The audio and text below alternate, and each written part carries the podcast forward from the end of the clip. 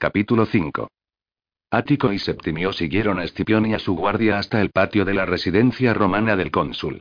La casa se encontraba en la falda de la ladera norte del monte Capitolino. Un lugar elevado que proporcionaba a sus residentes una vista sin trabas de las expansivas llanuras fluviales del Tíber abiertas más allá del muro severino. A esa altitud, el aire era más fresco que el de las cerradas calles de las insulares, y Ático respiró con fuerza la brisa perfumada con aroma a tierra.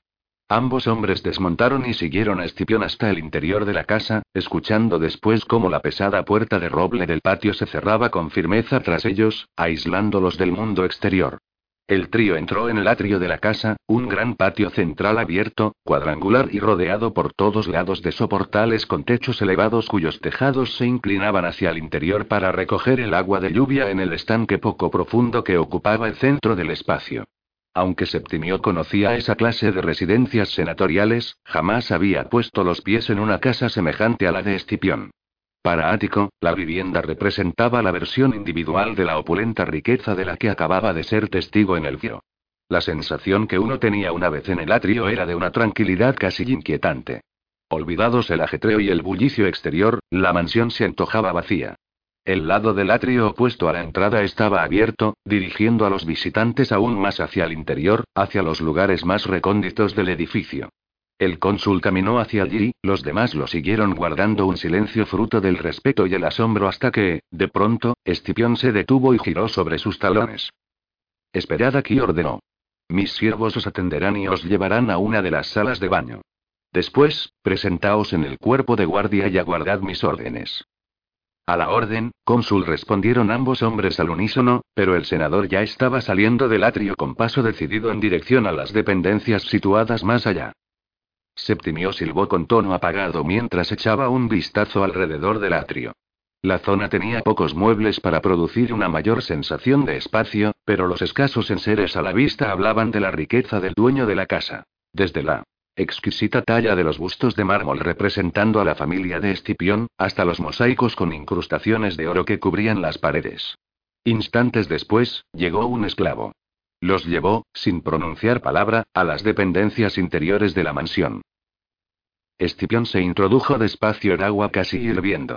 El vapor de la sala ya había hecho que sudase por cada uno de los poros de su piel y, aunque la humedad del ambiente había elevado la temperatura de su cuerpo, su mente protestó ante la intensidad añadida por el agua de aquel baño cubierto de mosaicos. El cónsul combatió el intenso calor hasta que la temperatura de su cuerpo se adecuó a la de su alrededor, y luego se recostó permitiendo que su mente se despejase. Había mucho en lo que pensar, pero él siempre había creído que seguir los sencillos rituales de la vida, como tomar un baño, constituía un poderoso método de organización de pensamiento.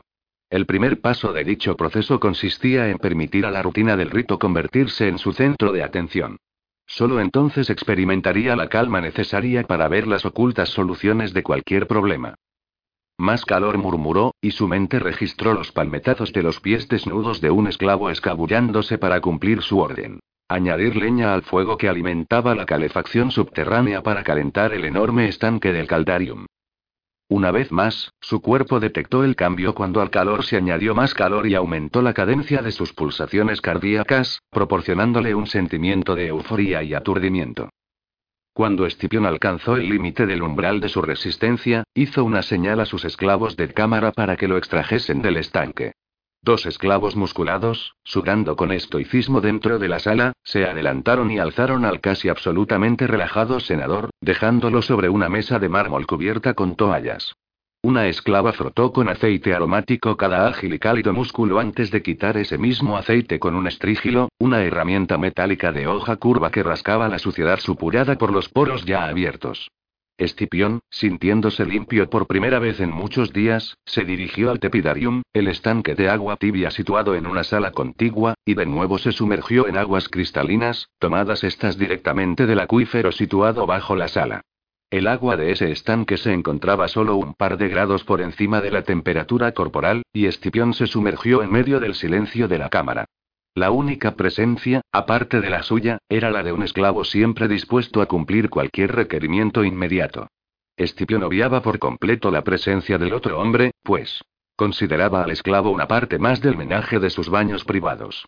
Después de soportar el confinamiento de la galera que lo había traído desde Sicilia, el cónsul se regocijaba en la soledad. Un suave golpe en la puerta de la sala del Tepidarium interrumpió sus pensamientos, y Escipión abrió los ojos para mirar hacia la entrada, sabiendo quién se encontraba al otro lado de la hoja y sonriendo ante la idea de ver su rostro familiar. Realizó una breve pausa, prolongando la sensación de inquietud. Adelante dijo. La puerta se abrió hacia adentro y una mujer entró en la sala. Se movía con práctica gracilidad fruto de su privilegiada cuna y posición social. Su porte la hacía parecer más alta de la estatura media que en realidad tenía. Era una mujer de belleza clásica, con oscuros ojos castaños y largo cabello color caoba. Tenía la boca entreabierta mostrando una media sonrisa. Tomó asiento cerca del borde del estanque, frente a su esposo. Bienvenido a casa, Neo. Su voz sonó dulce en la antes silenciosa cámara. Me alegro de haber vuelto al hogar, Fabiola contestó Escipión, cuyo gozo por ver a su esposa y la veracidad de la afirmación se evidenciaban en su voz. Fabiola vestía una ligera y elegante estola de lana cortada un poco por encima de sus rodillas. La insinuación de la suave línea del interior de sus muslos hizo que Escipión rebullese ligeramente dentro del estanque, mientras sus glúteos le recordaban noches pretéritas pasadas en la privacidad de su alcoba. La mujer advirtió el cambio operado en su marido y sonrió para sí, saboreando el placer de excitar al hombre más poderoso de Roma. No te esperaba de vuelta al hogar tan pronto, dijo con preocupación en la voz debido a tan repentino regreso. Las cosas se han puesto del revés para el ejército destacado en Sicilia, replicó Escipión. Los cartagineses han bloqueado la costa y cortado nuestras líneas de abastecimiento. Si no se remedia la situación, nuestras fuerzas en la zona no resistirán la temporada de campaña. El cónsul observó a su esposa lanzándole una mirada intensa mientras esperaba su reacción. Era una mujer de gran inteligencia, y Escipión a menudo la empleaba como caja de resonancia para sus ideas. Sus juicios y reflexiones acerca de cualquier asunto siempre resultaban valiosos, y él había descubierto que la reacción de su esposa ante sus pensamientos siempre era acorde a su propio punto de vista. Es una oportunidad, dijo tras un minuto de pausa, una oportunidad para ti, Neo. Escipión asintió. Así lo creo, replicó él. Nuestras fuerzas ya han derrotado a los púnicos en tierra. En cualquier momento, podremos empujarlos de nuevo al mar de donde llegaron. Otra victoria para las legiones. Otra provincia para el imperio. Nada nuevo y excitante para el pueblo de Roma.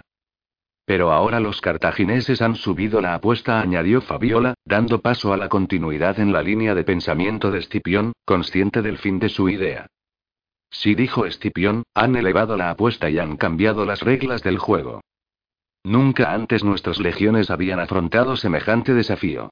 Esta amenaza inflamará la imaginación y el nerviosismo de la plebe.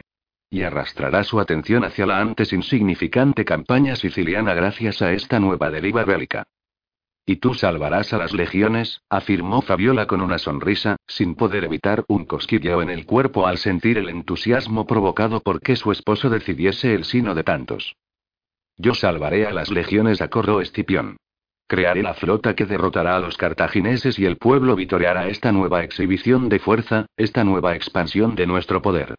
Te amarán, te exigirán que rompas la tradición y continúes sirviendo otro año más, apuntó, hablando del premio que a menudo habían discutido. Y por fin romperé esas necias disposiciones que limitan mi tiempo como cónsul, y extenderé mi gobierno durante otro año, dijo Escipión con una sonrisa triunfante.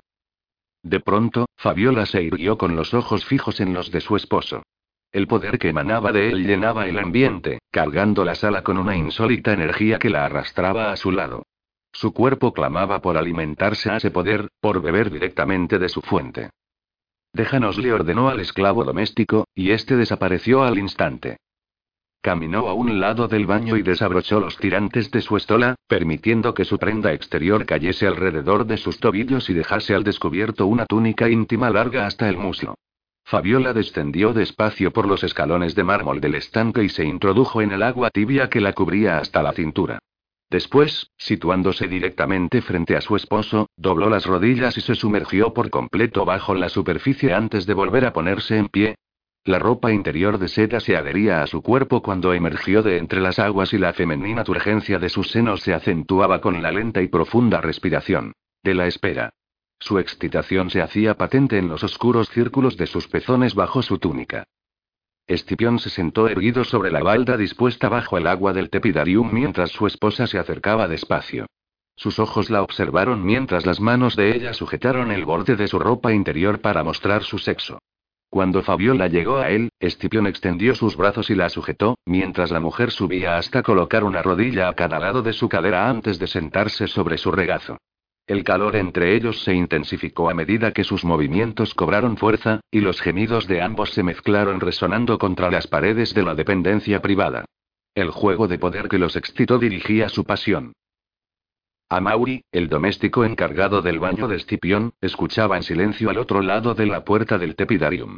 La orden de despedida recibida momentos antes había sido inesperada, pero no osó dejar pasar la oportunidad. Los gemidos de su amo y de su ama apenas podían oírse a través de la pesada puerta de roble que cerraba la estancia, y sabía que ahora el tiempo corría en su contra.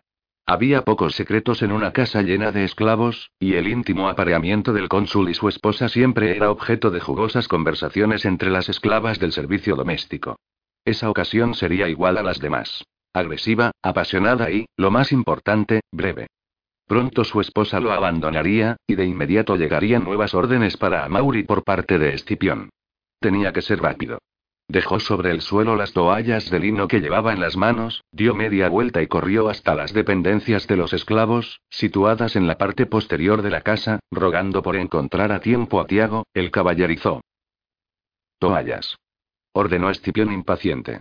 Su segundo requerimiento lo pronunció más fuerte que el primero, del cual no había recibido respuesta. Después de que Fabiola hubiese salido, él había vuelto a recostarse en el agua una vez más. La renovada confianza en sus planes tras la tácita aceptación de su esposa respecto a las líneas maestras de su proyecto ante la inaudita amenaza le proporcionaba la mayor de las satisfacciones. El peligro que corría el ejército y la importante función de Escipión en el rescate de los soldados de Roma para la conquista de Sicilia. Proporcionaría al cónsul el poder y la inmortalidad que anhelaba. Y él estaba seguro de que una oportunidad como aquella difícilmente volvería a presentarse. Escipión alzó la cabeza y dirigió la mirada hacia la puerta por la que antes saliese el esclavo doméstico. No estaba acostumbrado a pedir nada dos veces, ni nada ni a nadie, y menos a un esclavo. Se juró a sí mismo que el hombre recibiría un severo castigo si se descubría que lo había dejado sin atender. Toallas. Rugió, y ya comenzaba a levantarse para salir del agua cuando la puerta se abrió con un golpe y apareció el esclavo. ¿Qué significa este retraso? Preguntó Escipión furioso mientras el esclavo corría a tenderle una toalla. Mil perdones, amo, dijo a humillando la testuz. Su voz sonaba servil ante el hombre que podía mandarlo ejecutar a su antojo. No pude oír sus órdenes a través de esa gruesa puerta de roble. Escipión miró de arriba abajo al hombre situado frente a él. El esclavo respiraba con fuerza, como si hubiese realizado ejercicio, aunque era más probable que se debiese al miedo. Le parecía poco factible que el esclavo lo hubiese dejado esperando a propósito. Arrancó la toalla de las manos del siervo y lo rebasó con paso airado dirigiéndose al pasillo exterior, llamando a voces al capataz de los esclavos domésticos. Este llegó de inmediato. Media docena de latigazos a ese individuo ordenó Escipión. El capataz se dirigió de inmediato al tepidarium para apresar al esclavo.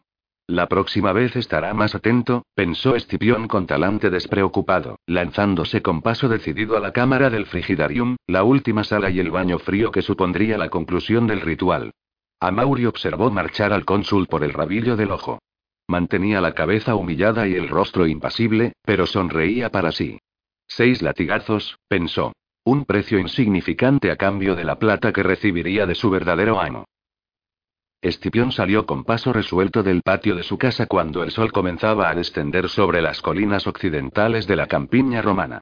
Con la primavera ya a las puertas, aquellas tardes frescas pronto darían paso a vientos más cálidos propios de la nueva estación, cuando el aire se llenase de los aromas de florecimiento en los cuidadísimos jardines dispuestos alrededor de la casa. Inhaló profundamente y mantuvo la respiración durante un latido, sintiendo una enorme sensación de bienestar.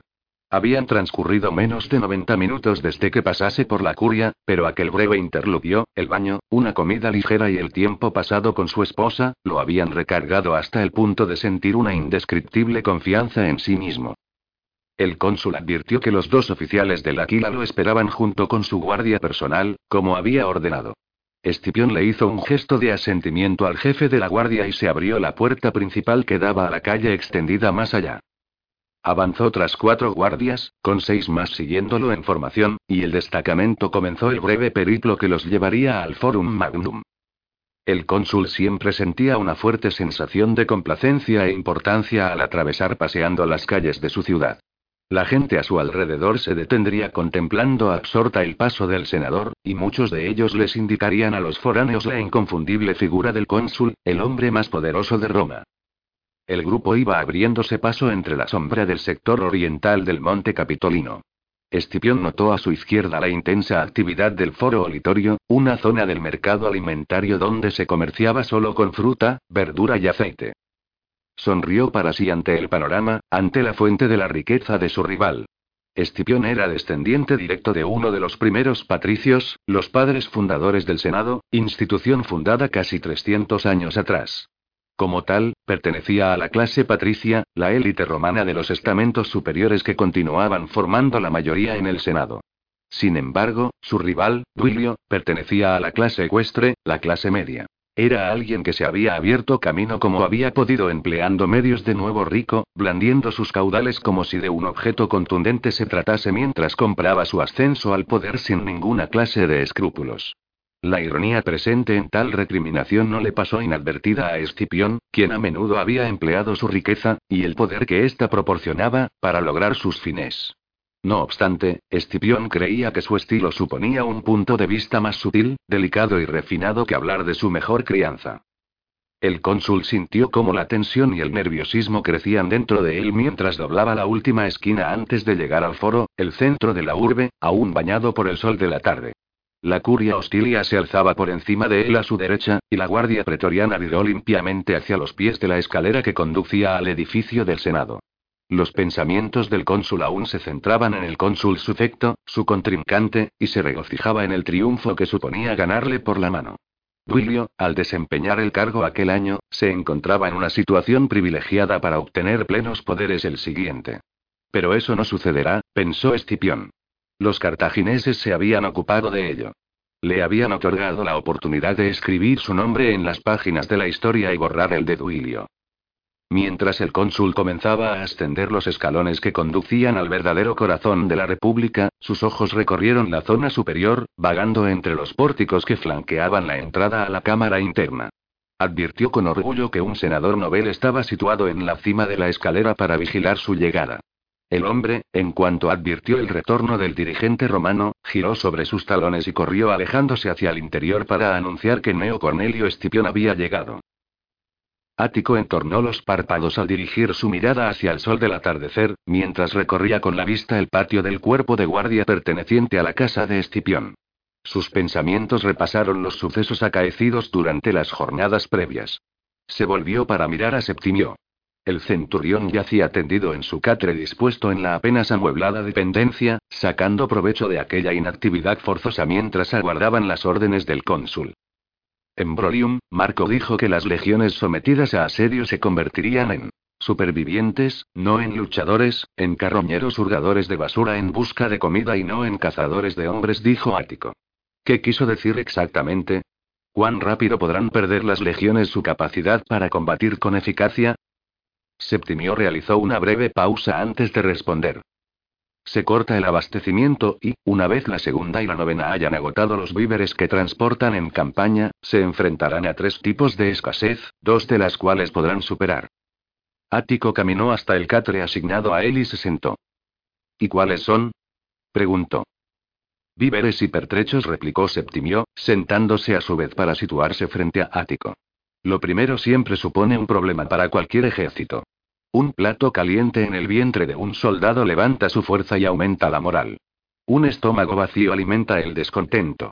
Si se consumen los avíos de provisiones que transportan las legiones, puede que los hombres pasen hambre, pero no morirán por ello. Una vez en territorio enemigo, tendrán carta blanca para forrajear, despojar de ganado las granjas por las que pasen y sembrar la hambruna a su paso, pero los hombres de la segunda y la novena mantendrán su avance. Marco lo llamó Urgar, señaló Ático, y no se alegraba ante la perspectiva.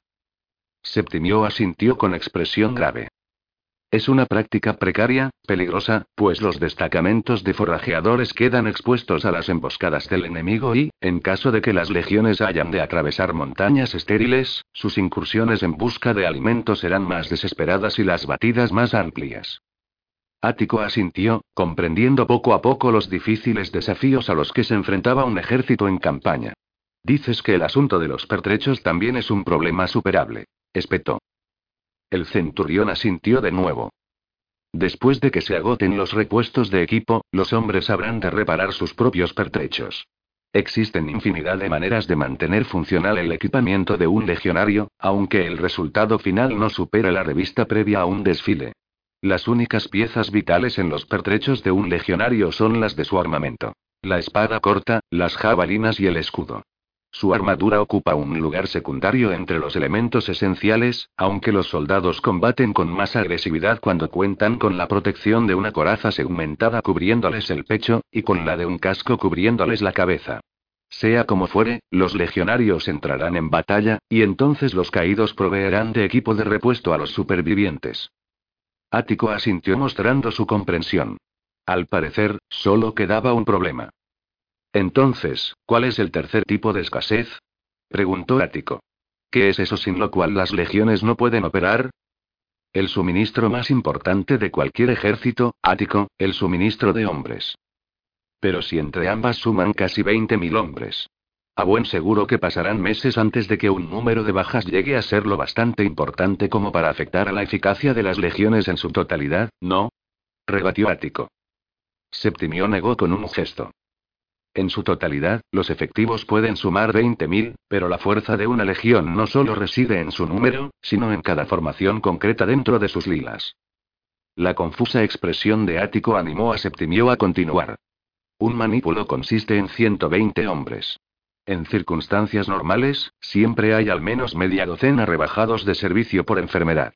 Una vez se entabla contacto con el enemigo, ese problema se agudiza, pues los heridos se suman al número de los rebajados de servicio.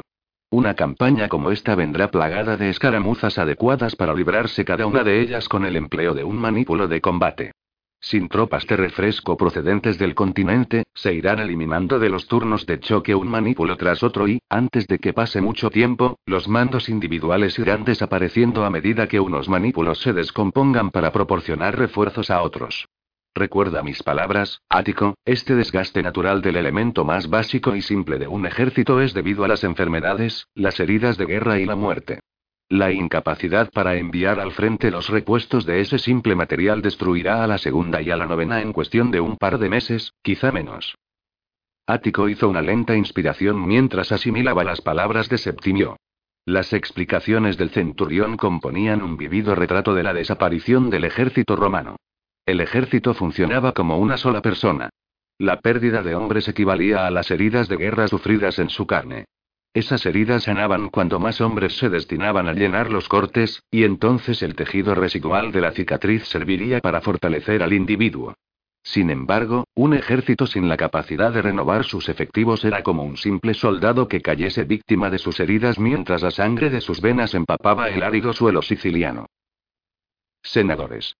Comenzó a decir Escipión, y su voz acaparó toda la atención de los 300 hombres representantes del poder político de Roma. El cónsul se erguía cuán alto era sobre el estrado situado en el semicírculo formado por la triple bancada de asientos dispuesta en la cámara interna de la curia. Apenas un momento antes, había anunciado su llegada el príncipe Senatus, el presidente de la sala, un cargo honorífico apenas dotado de poder y concedido a un senador veterano. Escipión había entrado en la sala con paso resuelto, y los senadores se levantaron como un solo hombre en señal de respeto hacia su cargo. Advirtió con satisfacción que casi todos los miembros estaban presentes, incluido Duilio. Escipión hizo una pausa antes de continuar. Senadores, traigo graves noticias de nuestra campaña destinada a expulsar a los cartagineses de las costas de nuestra amada Sicilia. He venido con premura y afrontando un gran riesgo personal para traeros este mensaje. Vosotros, individuos de valor e intelecto, tenéis la clave para salvar a los valientes hombres de las legiones que ahora combaten en ultramar. Duilio podía percibir el tenso ambiente de la sala del Senado mientras sus miembros escuchaban cada palabra pronunciada por Escipión. Aunque el recién elegido senador sabía que vendría a continuación, no pudo ahogar una punzada de inquietud ante el discurso del cónsul, al tiempo que admiraba su elocuencia y habilidad para dominar aquella caterva que conformaba el Senado. Duilio sonrió para sí frente a la elección de sus palabras. Vosotros, individuos de valor e intelecto.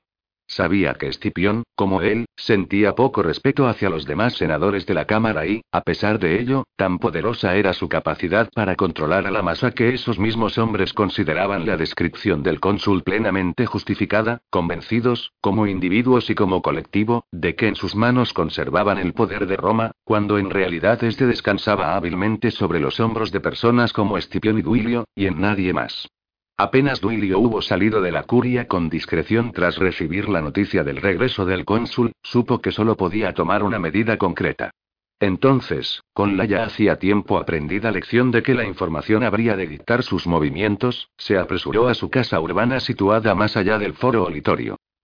Llamó de inmediato a Apio, su siervo más veterano, un liberto que, al menos en apariencia, se encargaba de los asuntos domésticos de la residencia del cónsul sufecto en la ciudad, pero que en realidad era la cabeza de una red de agentes extendida a lo largo y ancho de los miembros veteranos del Senado.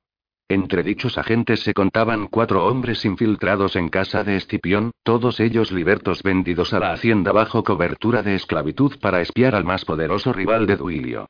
El cónsul sufecto había paseado impaciente por los cuatro pasillos abiertos alrededor del atrio de su hogar durante casi una hora antes de que, por fin, Apio volviese a hacer acto de presencia portando la tan buscada noticia. Duilio había escuchado en silencio su informe, antes de rebasar al hombre con caminar desapacible y regresar al Senado. En esos momentos, mientras Duilio ocupaba su puesto en la curia observando el discurso de Escipión, su mente se encontraba en paz. El precioso tiempo para digerir la información de sus espías le había permitido disponer la refutación del alegato de Escipión. Mientras el cónsul se lanzaba hacia la cima de su discurso, el anuncio de la amenaza cartaginesa, Duilio observó de reojo a la figura de Longo, el senador novel reclutado para ayudarle a llevar a cabo su plan. A este no le quedaba sino esperar que el joven inexperto aceptase el desafío. Y ahora, estimados miembros del Senado, Escipión estaba concluyendo, con gran desasosiego de mi corazón os digo que los cartagineses han copado la línea costera del norte de Sicilia y cortado con eficacia cualquier clase de refuerzo a nuestras gallardas legiones. Los púnicos han planteado un cerco a nuestra campaña y, si no lo rompemos, a buen seguro destruirá nuestras fuerzas destacadas en Sicilia, situando al enemigo en posición de golpear el centro exacto de la República, la ciudad de Roma. Un nítido grito ahogado brotó de toda la cámara, seguido de un momento de silencio antes de que una cacofonía de ruidos estallase en cuanto los senadores dieron rienda suelta a sus miedos y ansiedades. Muchos hombres gimieron pronunciando expresiones de condena y muerte. Las últimas palabras de Escipión mencionando una amenaza dirigida a la propia ciudad de Roma avivaron sus preocupaciones y acrecentaron sus peores temores. El cónsul inspeccionó la sala despacio. Sus ojos pasaron por encima de un mar de rostros preocupados. No creía que pudiese haber, ni a corto ni a medio plazo, ninguna amenaza directa a la ciudad de Roma, pero también sabía que muchos de los senadores jamás habían servido en las legiones, y que no comprendían del todo la amenaza que suponía para cualquier ejército el corte de su línea de abastecimiento. Había necesitado hacer de la amenaza cartaginesa un asunto más personal para los acaudalados, displicentes y aislados miembros del Senado, es decir, había necesitado formular una amenaza directa a la ciudad de Roma. Cuando sus ojos llegaron a posarse directamente sobre Cayo Duilio, se sorprendió al verlo observando la sala con toda tranquilidad, con el rostro inexpresivo como si Escipión hubiese hecho público algo tan simple como la cantidad equivalente a la cosecha anual de grano en Campania. Escipión admiró el autocontrol del individuo, y estaba a punto de retirarse cuando, de pronto, Duilio se volvió, mirándolo. Sus ojos se cruzaron durante un segundo, y Escipión creyó leer un mensaje plasmado en los ojos de su rival antes de que sus miradas se separasen. El cónsul tomó el mazo y comenzó a golpear el estrado. Poco a poco, de nuevo se hizo el orden en la sala. Estimados miembros del Senado comenzó a decir con voz autoritaria cuando antes había sonado conciliadora. Estimados miembros del Senado, Roma debe responder a esta amenaza. Debemos derrotar a los púnicos y barrerlos de nuestros mares. ¿Y cómo? inquirió una voz. Una docena de voces más se hicieron eco de la misma pregunta. Armando nuestra propia flota. Gritó Escipión elevando la voz por encima de las demás preguntas. Empleando el poder de la República para crear una flota que rompa su cerco y haga desaparecer sus galeras de nuestra vista, derrotándolos como hemos hecho con cada enemigo que ha osado desafiar al poder de Roma. Permitiendo que yo, vuestro dirigente, Neo Cornelio Escipión, lleve la flota a la batalla por la gloria de la República de Roma. La Cámara estalló en vítores en cuanto los senadores se aferraron a la soga de esperanza y victoria que les ofrecía Escipión. Eran una caterva desmadejada por completo por el despliegue de sus emociones. El cónsul los había hundido con la noticia de la, aparentemente, insalvable amenaza cartaginesa, antes de que los elevase de pronto hasta el límite con la esperanza de una victoria. Las aclamaciones duraron sus buenos cinco minutos, mientras Escipión continuaba en pie inmóvil sobre el estrado con expresión imperiosa. Mientras su altura imponente emanaba fuerza y determinación. El barullo comenzaba a remitir, y Escipión preparaba el momento decisivo de su estrategia. Cuando todo el Senado votase abrumadoramente a favor de su plan y de nombrarlo a él para asumir el puesto de mando de la nueva flota. Entonces, al levantar el mazo para silenciar por fin a la multitud, una sola voz llamó su atención. La suya y la de todos. Estimados miembros del Senado, anunció Longo con un ligero temblor en la voz cuando el Senado al completo cayó en silencio, estamos bendecidos por la diosa Minerva, la más sabia de todos, por tener como dirigente al hombre situado frente a nosotros. Neo Cornelio Escipión. Se alzaron voces a favor a lo largo de todo el Senado, y Escipión asintió como signo de agradecimiento, algo que no sentía mientras su mente se aceleraba para comprender la razón subyacente al discurso de Longo, consciente de que se trataba de uno de los títeres de Duilio. El joven senador alzó su voz para imponerla sobre el ruido. Cierto es que nuestro cónsul nos ha mostrado el modo de defendernos de los púnicos. Su intelecto, guiado por la diosa, ha desvelado la solución que salvará a nuestras legiones y al propio sino de Roma. Él es nuestro dirigente y el eje de nuestro poder. Longo realizó una nueva pausa cuando las voces se hicieron eco de su intervención. Aguardó en silencio para reafirmarse, antes de proseguir con las palabras preparadas de antemano que Duilio le había facilitado poco antes de la llegada de Escipión. Y es precisamente por ello que, al ser Neo Cornelio Escipión nuestro dirigente y más grande senador, temo la peligrosa posición en la que se colocaría en caso de que llevase la flota a la batalla contra una fuerza desconocida de cartagineses. Sin su poderosa presencia para dirigir el Senado, a buen seguro que perderíamos frente a este nuevo y poderoso enemigo. Por tanto, os propongo, estimados miembros del Senado, que el cónsul dirija la campaña naval contra los púnicos, por supuesto, pero creo que debería hacerlo desde aquí, desde el Senado, el centro del poder de Roma. Galera de Roma. La jefatura de la flota habría de ser encomendada al senador y cónsul sufecto recién elegido, cayó Duilio. El repentino final del discurso de Longo fue seguido por un instante de silencio antes de que, de nuevo, la cámara se atestase con el creciente ruido de voces, muchas de ellas discutiendo el discurso del senador.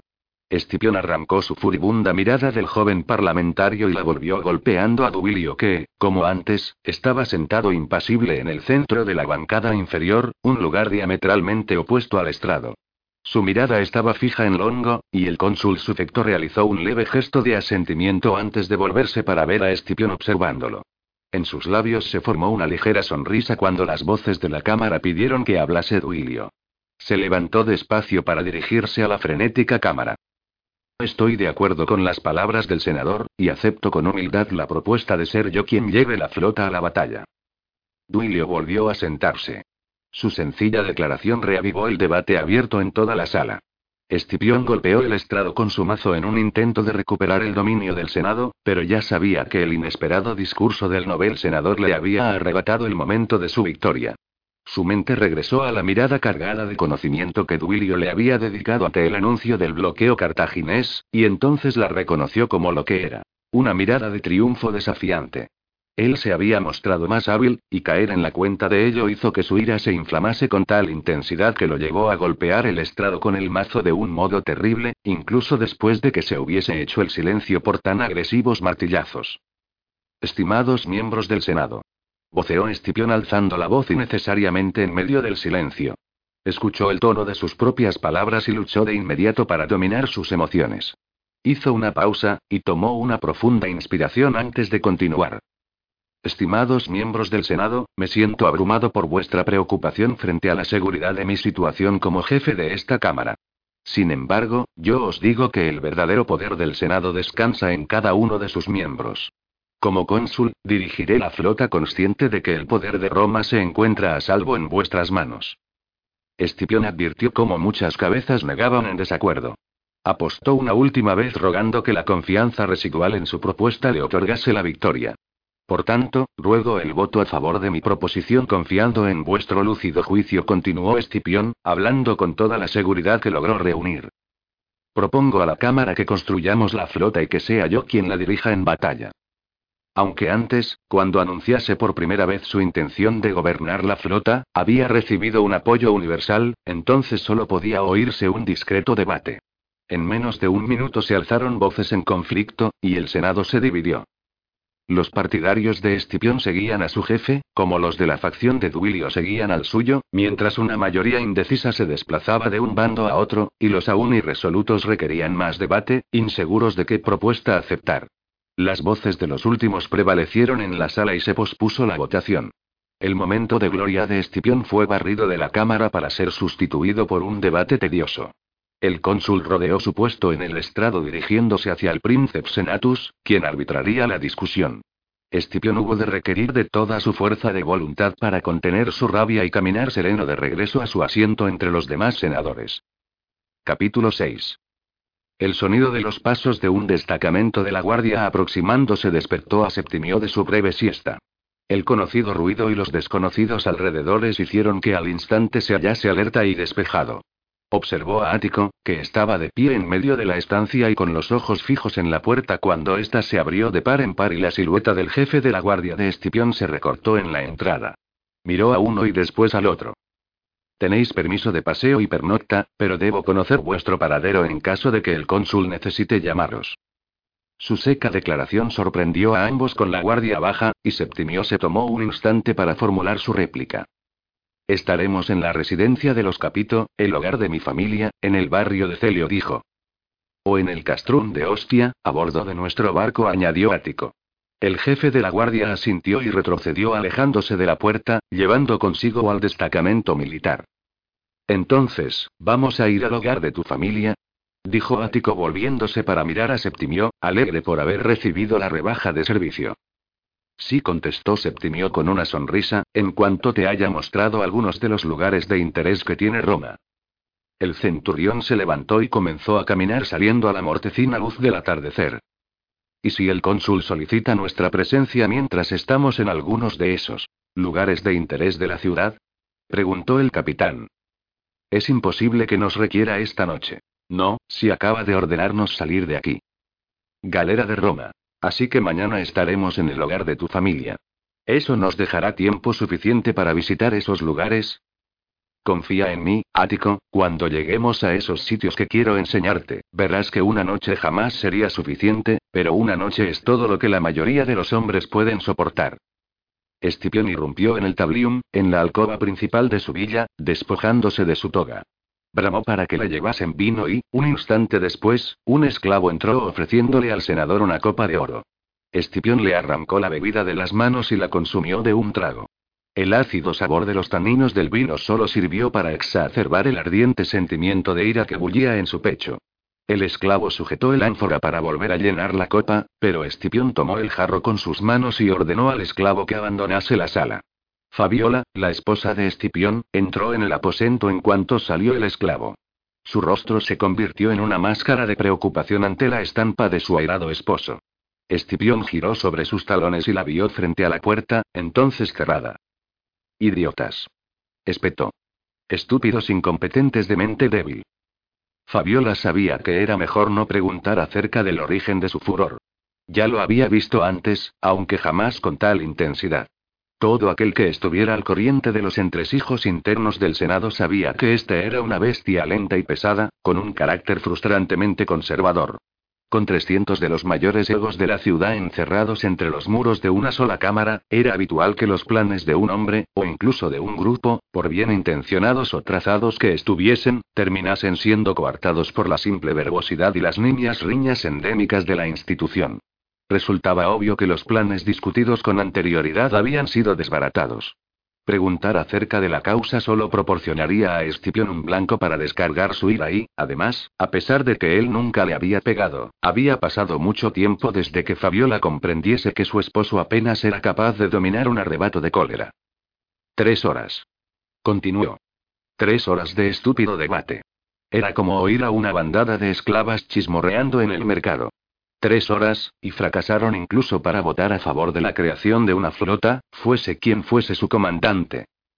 Escipión vació otra copa de vino, también de un trago, pero la bebida no calmó sus emociones. Ese hijo de puta de Duilio, fue él. Hizo que una de sus crías cuestionase mi propuesta. Solo fue una sencilla objeción, pero un golpe perfecto, eso sí. Casi parecía como si lo hubiese preparado con antelación, como si tuviera conocimiento del bloqueo antes de que yo lo anunciase. Su pequeña estocada abrió una brecha, tan solo una pequeña brecha. Escipión continuó deambulando de un lado a otro con un puño cerrado con fuerza junto al costado.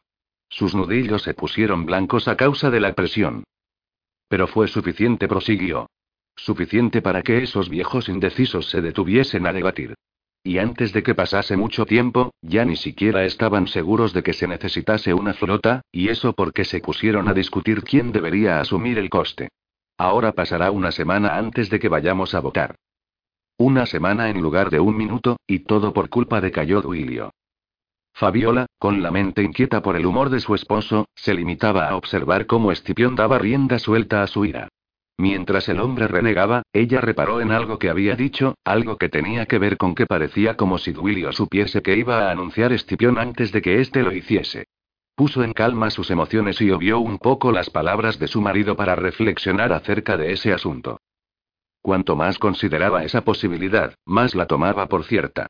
Alguien debía de haber informado a Duilio. Pero, ¿quién? ¿Y cuándo? Por supuesto que la galera que había escoltado a Escipión desde Sicilia estaba llena de gente que sabía que los cartagineses habían dispuesto un bloqueo, pero ésta había atracado en el castrún de Ostia, lo cual suponía un viaje de ida y vuelta por caminos muy transitados y, desde luego, en absoluto un lugar al que a un civil le resultase fácil entrar. Descartó esa posibilidad y se concentró en las fuentes más evidentes. La guardia pretoriana de Escipión, el capitán y el centurión de la galera y los esclavos domésticos. Cada vez le parecía más evidente que la filtración procedía de una de estas tres opciones. La mujer continuó observando a su marido en silencio mientras esperaba que se calmase. Solo entonces podría acercarse a él, ofrecerle consejo y consuelo. En cuanto se hubiese tranquilizado y vuelto a ser el mismo, quizás al día siguiente, le comunicaría sus sospechas. Si había un espía entre los muros de la casa de su esposo, y Fabiola estaba segura de que lo había, entonces, apenas lo descubriesen, la mujer sería testigo de toda la violenta furia de la que siempre sospechó capaz a su cónyuge. Septimio llevó a Ático a unas termas cuando el moribundo sol del cielo occidental ya se despedía de los edificios más altos de Roma. Dichas termas no se encontraban a más de una centena de pasos de la plaza del Forum Magnum, pero Ático se sintió impresionado de cuán diferente era la zona aledaña a los templos abovedados y las altas estatuas erigidas en la plaza central de la ciudad. Allí las calles parecían estrechas y los edificios de apartamentos se elevaban hasta alcanzar las ocho plantas, al tiempo que, a ras de suelo, en las callejas de los barrios plebeyos sembrados de mugre humana y animal, se creaba un hedor que iba elevándose hasta impregnar las paredes de los edificios colindantes. La mente de Ático lo llevó al instante de regreso a la ciudad de Locri, y a los callejones que había llamado hogar durante sus primeros 14 años de vida.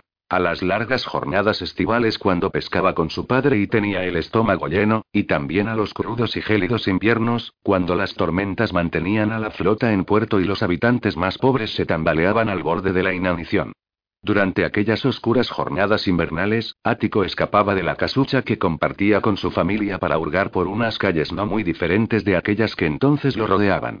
El hombre tomó nota de la distancia que había recorrido desde su infancia. De noche yo no atravesaría estas calles ni en compañía de un contubernio de diez legionarios, señaló Septimio con una irónica sonrisa. Ático pudo detectar una nota de desdén en la voz del centurión. Dos enormes individuos con aspecto de jayanes flanqueaban la puerta principal de las termas, pero franquearon el paso a Septimio y Ático sin más objeción. Una vez dentro, una mujer anciana, la encargada de recibir a los clientes al entrar, reconoció a Septimio de inmediato. Mis hermanos mayores, Claudio y Tiberio, me trajeron aquí por primera vez al cumplir 16 años, le explicó Septimio con una sonrisa, y desde entonces aquí he vuelto al menos una vez al año. Septimio extrajo la suma de plata requerida, y ambos hombres fueron dirigidos a una antecámara donde unos esclavos los desembarazaron rápidamente de sus pertrechos antes de llevarlos al caldario, una gran sala revestida de azulejos con un estanque central lleno de vaporosa agua aromatizada. Ático emitió un fuerte gruñido de satisfacción al deslizarse dentro del baño. El agua caliente no tardó en producir una placentera sensación en sus músculos, que hizo desaparecer toda tensión de sus miembros. La sensación era asombrosa, y sudó estoico antes de que el casi insoportable calor le obligase a salir. Después lo condujeron de inmediato hasta una mesa baja, donde una esclava frotó su piel con aceite antes de quitárselo con un estrígilo y, acto seguido, con una sensación de limpieza que Ático jamás había sentido antes, fue trasladado a la cámara del tepidarium, donde Septimio ya estaba, inmerso en un baño de agua tibia. Ático volvió a gruñir al introducirse en el agua, y Septimio soltó una sonora carcajada. ¿Y bien, qué te parece? preguntó. Por los dioses, Septimio, esto es vida río ático cuando dos bellas jóvenes entraron portando una gran bandeja de comida y una ánfora de vino. Septimio siguió la mirada de su amigo. Hay muchas termas en Roma, amigo mío, pero esta en concreto ofrece otro servicio adicional, sonrió Septimio mientras le colocaban una copa de vino en la mano.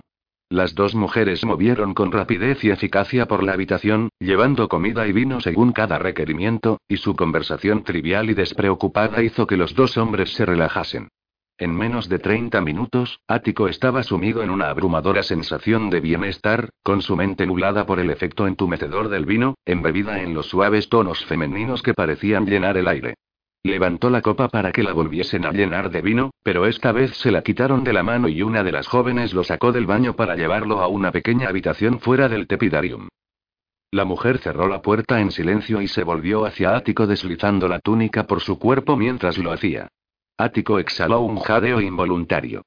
Su belleza y el potente afrodisíaco que es la juventud se combinaron para agitar su deseo. Llegó a ser consciente de la propia torpeza de su precipitación, pero la experimentada mujer tomó el mando y lo llevó hasta un catre de patas bajas dispuesto en una esquina de la estancia. La joven acarició su torso y enredó sus dedos entre el denso vello de su pecho, controlando con habilidad su deseo antes de acostarlo y sentarse a horcajadas sobre él, y consiguiendo que se relajase por completo con sus movimientos lentos e hipnóticos. Después, ambos yacieron entrelazados sobre el catre, con las manos de la mujer acariciando su cuerpo una vez más con trazos lánguidos. Ático nunca se había sentido tan satisfecho, y al poco cayó dormido, con todo pensamiento ajeno desaparecido de su mente y el mundo abierto tras los muros de las termas olvidado en la oscuridad de la noche. Septimio estiró los brazos para desentumecer los músculos dorsales de su espalda mientras caminaba a través de las atestadas calles de Roma. Ambos se habían levantado al alba, y ambos se habían encontrado solos en sus respectivas alcobas de las termas. Después de vestirse, se había despedido de la mujer que lo había saludado en la entrada con la promesa de un futuro regreso, y los dos hombres salieron caminando juntos, una vez más, a las bulliciosas calles romanas. Ático apenas podía creer que el sereno mundo de las termas existiese tras los muros del edificio que acababa de abandonar, en medio de las destartaladas y frenéticas calles que lo rodeaban. Tal pensamiento apaciguó el zumbido en su cabeza mientras recorrían la poca distancia que los separaba del Forum Magnum, deteniéndose durante el trayecto en el puesto de un vendedor para comprar algo de comida, pues el apetito de ambos se había despertado con los restos de vino existentes en sus estómagos. Continuaron caminando en silencio, cada uno sumido en sus propios pensamientos. Un poco más allá de la siguiente calle, dijo Septimio, rompiendo de repente el silencio abierto entre ambos, volviendo su atención a la ferviente actividad desarrollada por todos lados. ¿Qué? replicó Ático devolviendo sus pensamientos al presente. Mi hogar sonrió Septimio. Se encuentra justo un poco más allá de la siguiente calle. Ático advirtió que el paso de su amigo se incrementó con la mención de su hogar, y él ajustó el suyo para mantenerse a la par. El barrio celio de la clase ecuestre, la clase media, constituía un mundo aparte de los estrechos callejones y los elevados edificios de apartamentos de los barrios más pobres, y Ático no pudo evitar registrar las diferencias en su mente. ¿Quién estará en casa?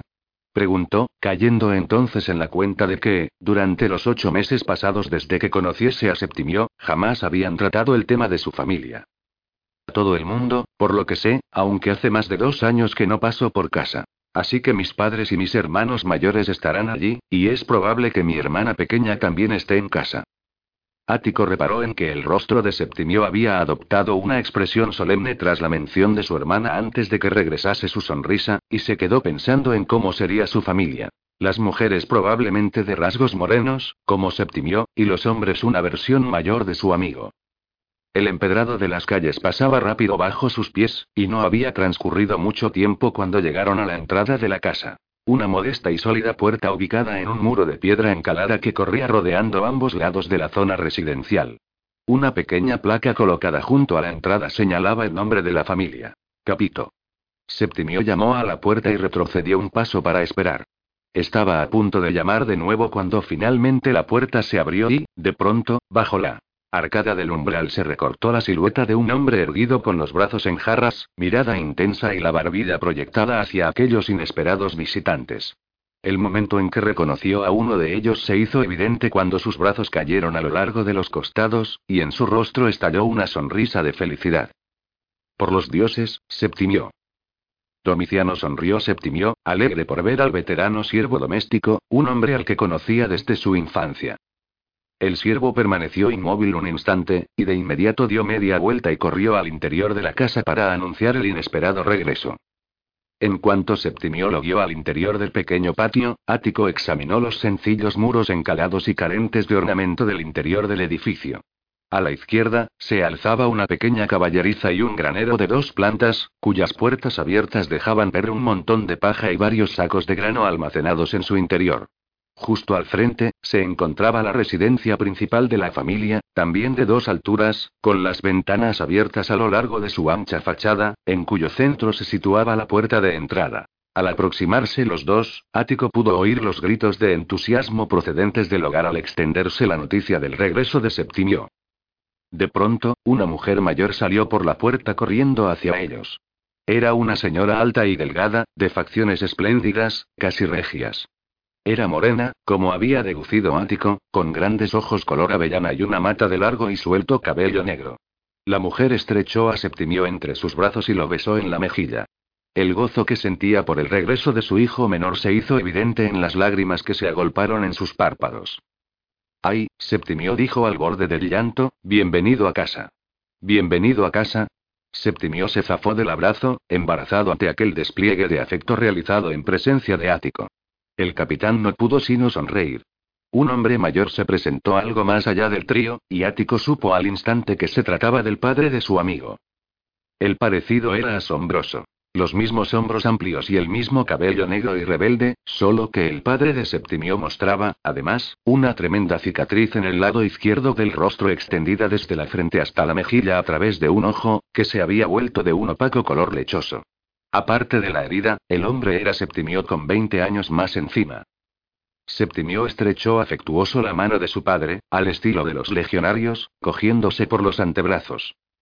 Bienvenido a casa, hijo, dijo el anciano con voz áspera y profunda. Me alegro de estar en casa, padre, respondió Septimio, embarándose ante su progenitor como lo hubiese hecho ante su oficial superior. Estos emblemas en tu armadura, prosiguió su padre, tocando la coraza de Septimio, son las insignias de los legionarios de Marina. Las de un centurión de infantería de Marina, puntualizó Septimio con orgullo.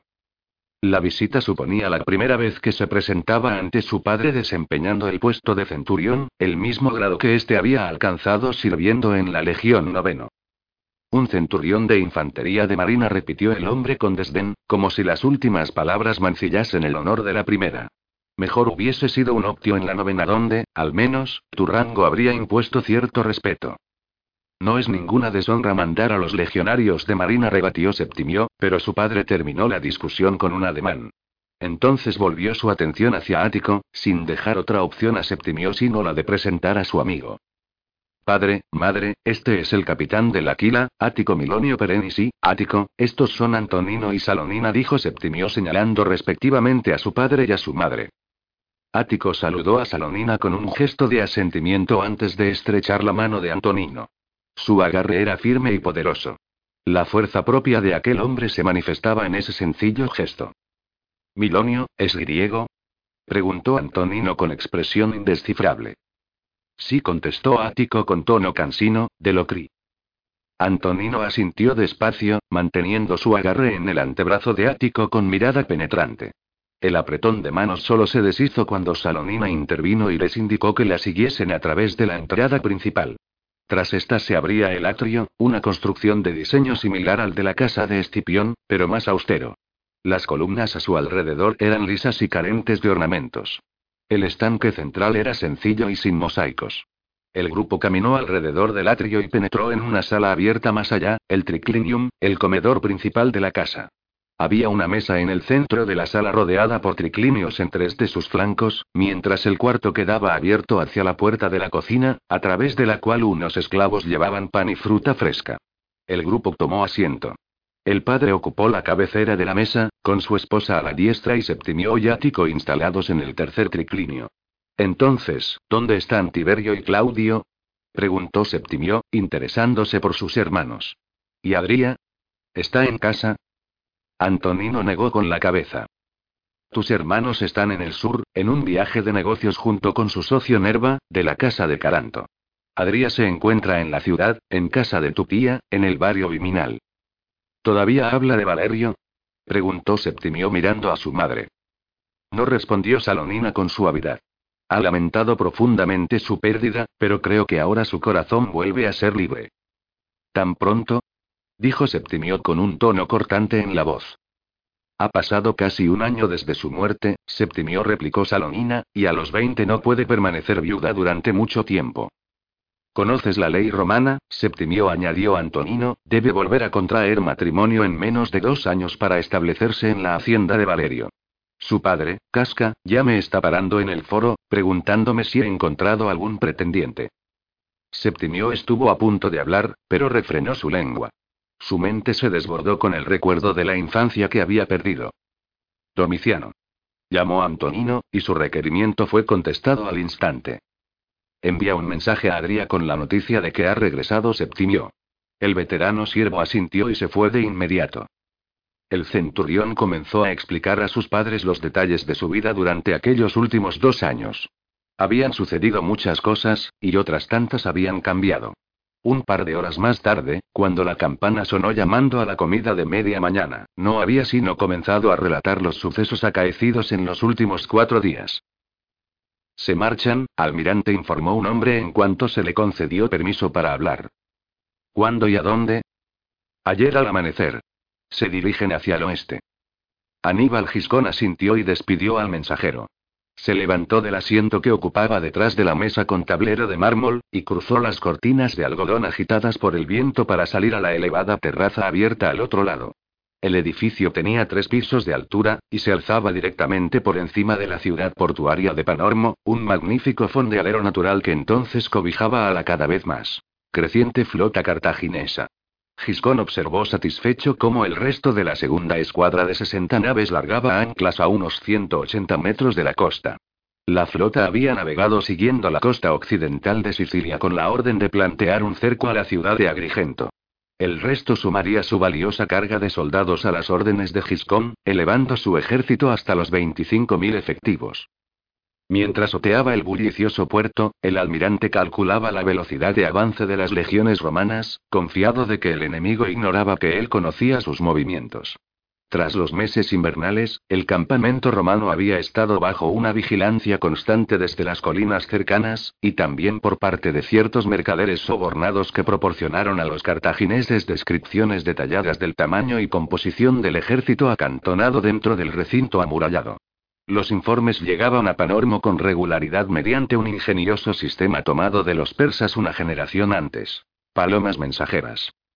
Esos heraldos alados conferían a los púnicos una increíble ventaja frente a un enemigo que aún no había descubierto la singular habilidad de esas aves y, por eso, antes de que hubiesen transcurrido 36 horas desde la marcha de los romanos, Giscón disfrutaba de la oportunidad de situarse un paso por delante de su adversario. El púnico volvió a recordar las palabras del mensajero. Los romanos habían abandonado sus cuarteles de invierno dirigiéndose hacia el oeste. Giscón sabía que su destino era, sin lugar a dudas, las ciudades de Segeste y Maquela, ubicadas al sur de Panormo. Aquellas dos ciudades-estado se alinearon desafiantes junto a Roma inmediatamente después de su victoria en Agrigento, a pesar de encontrarse bien inmersas en territorio cartaginés. Giscón había ordenado que se plantease asedio a ambas y confiaba en que, pasado el tiempo necesario, las dos volviesen a caer en su poder. Ya había decidido el destino de los habitantes de las dos urbes, destino que serviría sin duda de señal disuasoria para cualquier otra ciudad-estado del territorio que estuviese pensando en desertar a favor de la causa romana. Su particular promesa de venganza solo podría llevarse a cabo si lograba estancar o, mejor dicho, detener el avance romano. Giscón descartó de inmediato la opción de un ataque directo. La capacidad combativa de las legiones romanas en campo abierto superaba con mucha diferencia la de su propio ejército, un hecho demostrado ya en la derrota cartaginesa de Agrigento. Si quería derrotar a su enemigo ahora, tendría que desarrollar su estrategia de ahogamiento hasta lograr la sumisión de los romanos. Las legiones no se encontraban a más de una semana de marcha de la línea divisoria del territorio, una demarcación que corría hacia el sur desde la ciudad costera de Caronía, en el litoral norte de Sicilia, lugar que señalaba el punto de máxima expansión de los romanos durante la temporada bélica del año anterior. Aquella línea estaba trazada casi a medio camino entre su acuartelamiento de invierno y el campamento base que los cartagineses tenían en Panormo. Por eso Giscón comprendió que, si pretendía ralentizar el avance enemigo, debía alcanzar primero esta línea. El almirante regresó a grandes zancadas de la azotea y llamó a su edecán. El hombre entró de inmediato en la sala. Reúne ahora mismo a los jefes de sección en la sala principal para recibir instrucciones e impartir las órdenes pertinentes al cuerpo de caballería. Y que sus efectivos estén listos para partir antes de que finalice la jornada. A la orden, almirante contestó el edecán retirándose de inmediato. Giscón deambuló alrededor de la mesa examinando el detallado mapa de Sicilia. Los primeros soldados romanos habían desembarcado en la isla solo cuatro años antes. Al principio, los cartagineses contemplaron aquello como un simple contratiempo, y M siquiera se opusieron al desembarco en Mesina, confiados en que podrían, y debían, derrotarlos en el momento que se les antojase. Estábamos equivocados, pensó Giscón frustrado. Los romanos habían demostrado ser mejores que los cartagineses en campo abierto, y ahora dominaban toda la mitad oriental de la ínsula. Giscón repararía el error de no aprovechar la vulnerabilidad de Roma en el mar. Los púnicos eran más de lo que el enemigo podría soportar como fuerza combinada, terrestre y marítima. Lograría que las dos caras de la moneda trabajasen al unísono para aislar y destruir a los romanos. Ningún ejército podía resistir por sí mismo, y Giscón se aseguraría de que los romanos acabasen aprendiendo la lección. Ático escuchaba en silencio a Septimio y su padre, que discutían la amenaza a la que las legiones se enfrentaban en Sicilia. Solo unos instantes antes, se habían retirado de la mesa los restos de la comida de media mañana. Los siervos movían en silencio, pero Ático advirtió cómo muchos de ellos tenían sus oídos bien atentos a la increíble noticia que Septimio relataba. De vez en cuando, Septimio miraba a Ático en busca de confirmación o acuerdo en alguna opinión, pero este reparó en que Antonino jamás miraba en su dirección. El hombre mayor acariciaba de modo inconsciente su cicatriz mientras hablaba con su hijo de su antigua legión. De pronto, las dispersas reflexiones de Ático se hicieron añicos al escuchar un grito, un chillido de regocijo que hizo volverse a todas las cabezas en dirección a la entrada del triclinio y entonces, mientras observaba embelesado, una joven entró en la sala como una exhalación y se lanzó a los brazos de Septimio. Ático jamás había visto a un ser tan bello en toda su vida. Adria vestía una sencilla estola blanca sujeta en la cintura con un fino cinturón de cuero trenzado. No era alta, su cabeza solo llegaba al pecho de Septimio, pero tenía piernas largas y bronceadas, y se movía con gracia felina. Todo su cuerpo parecía irradiar salud y vitalidad, y su rostro era el vivo retrato de la felicidad al reírse junto a su hermano con la boca abierta, sensual. Adriano tenía las oscuras facciones de Septimio. Su piel pecosa y más clara que la de su hermano delataba su juventud. Su cabello, largo hasta los hombros, era de color castaño claro con reflejos dorados en las mechas donde el sol había desteñido su color, y sus ojos poseían la luz grisácea del mar.